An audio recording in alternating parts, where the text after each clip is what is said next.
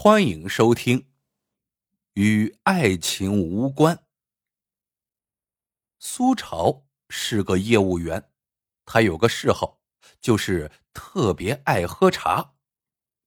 一次，他出差办完事情之后，顺便去了附近的云景山。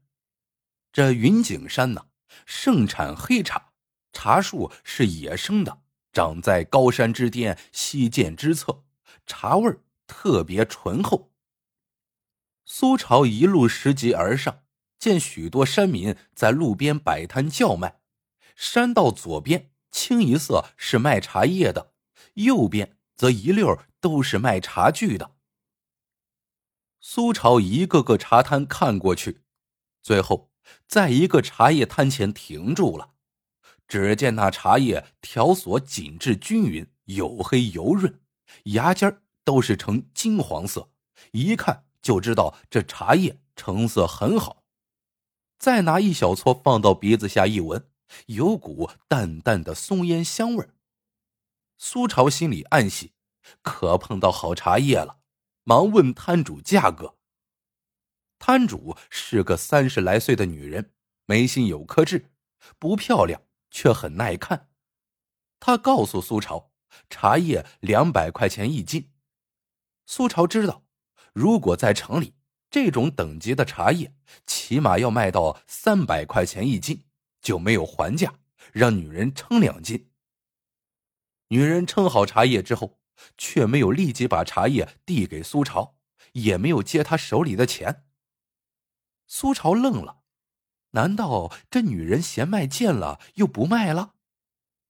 正欲开口，却听女人说道。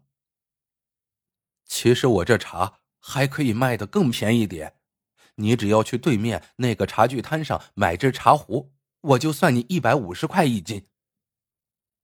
苏朝顺着女人手指的方向望去，果然看到对面的山道旁有个茶具摊，一个男人默默守候在摊旁。苏朝心想，反正啊自己爱喝茶，也不嫌茶壶多，而且茶叶又可以便宜。于是，他就朝对面的茶具摊走去。可等苏朝走近了一看，不由皱起了眉头。原来，这摊上的手工茶壶一只只黯然无光，模样也不大周正，一看就知道这男人做这行不多久，手艺还很生疏。苏朝拿起一只茶壶摆弄着，随口问道：“多少钱一只啊？”男人满脸堆笑。说道：“不贵不贵，五十块一只。价格倒是挺实在的。”苏朝看着满满一摊没人买的茶具，突然想到，女人此举一定是想帮这个男人揽生意，于是问男人：“你和对面那个卖茶叶的女人是合伙做买卖的吧？”男人笑笑，却没有说啥。苏朝想。既然茶壶不贵，就掏钱买一只吧。买完茶壶，他回到女人那里拿茶叶，女人果然少收了他一百块钱。苏朝回到家里，把茶叶封在坛子里，搁在干燥处。原来呀，这黑茶不同于绿茶，不讲究喝新鲜的，越陈味道越好。转眼几年过去了。一天，苏朝想起收藏的这坛黑茶已经到了饮用的最佳时间，就取出了茶叶，用茶壶泡上，顿觉一股清香扑鼻而来。再看壶内，汤色一片红艳，壶口呈现一道明亮的金圈。苏朝当下大喜，忙捧着茶壶来到了附近的公园。这公园里有个茶亭，常有一帮人聚在这里品茶。斗茶，茶亭里众人闻到异香，都向苏朝围过来。看完品罢，纷纷都赞叹不已。苏朝正得意呢，忽听到一个声音冷冷的说道：“茶是好茶，可惜配错了茶壶。”苏朝一看，说话的是自己多年的茶友老徐。苏朝低头看看手里的茶壶。顿时脸红了。原来喝茶的都讲究茶叶与茶壶相配。苏朝今天取黑茶的时候，看到茶叶坛边上有只茶壶，于是啊，顺手就拿了过来。这正是当年花五十块钱搭配着买来的那只茶壶。俗话说：“茶不好与壶无害，壶不好与茶有爱呀。”这么好的黑茶，怎么能用这么粗糙的壶来泡呢？自己怎么就忽略了这么重要的事情呢？回到家，苏朝一心想再买一只好茶壶来配这个黑茶。正巧单位又要派人去云景山附近出差，苏朝就主动要求前往了。几年没来，云景山没有太大的变化，那条山道上。茶叶摊与茶具摊依然分摆两旁。苏朝这回径直朝茶具摊走去，他一边走一边细细打量，最后在一个较大的摊位前停住了。此时刚好有客人买了一套茶具走了，看来这个摊位的生意很好。苏朝走过去，拿起一只茶壶细看，只见壶身光泽柔润。壶口壶盖咬合紧密，摊主是个中年人。他见苏朝像个内行的样子，就说：“倒点水试试。”说着，摊主把茶壶注满水，然后慢慢的将水往外倒。只见水流不急不缓，流畅无阻。倒完后再看壶内，竟是滴水不剩。看得出，这壶的工艺相当精湛。苏朝忙问价格，男人伸出三个手指头说：“三百一只，不贵。凭苏朝的经验，这样好的手工茶壶绝对值这个价。”于是爽快的掏钱。不料男人却站着不动。苏朝正纳闷，就听男人问道：“你就不还价了吗？”苏朝摇头。不还了，你这茶壶好，三百块钱值。男人想了想，说道：“要不我跟你商量件事儿吧，你只要去对面那个女人的茶叶摊上买点茶叶，我这壶就便宜点卖给你，两百块，怎么样？”苏朝一听就愣了，这话怎么听着有点耳熟啊？像是以前在哪里听到过似的。他满腹疑惑的顺着男人所指的方向来到对面的那个茶叶摊，一看那些茶叶，苏朝心里就有点不舒服。茶叶颜色灰暗，粗细不匀，一看就是次品。到底买不买呢？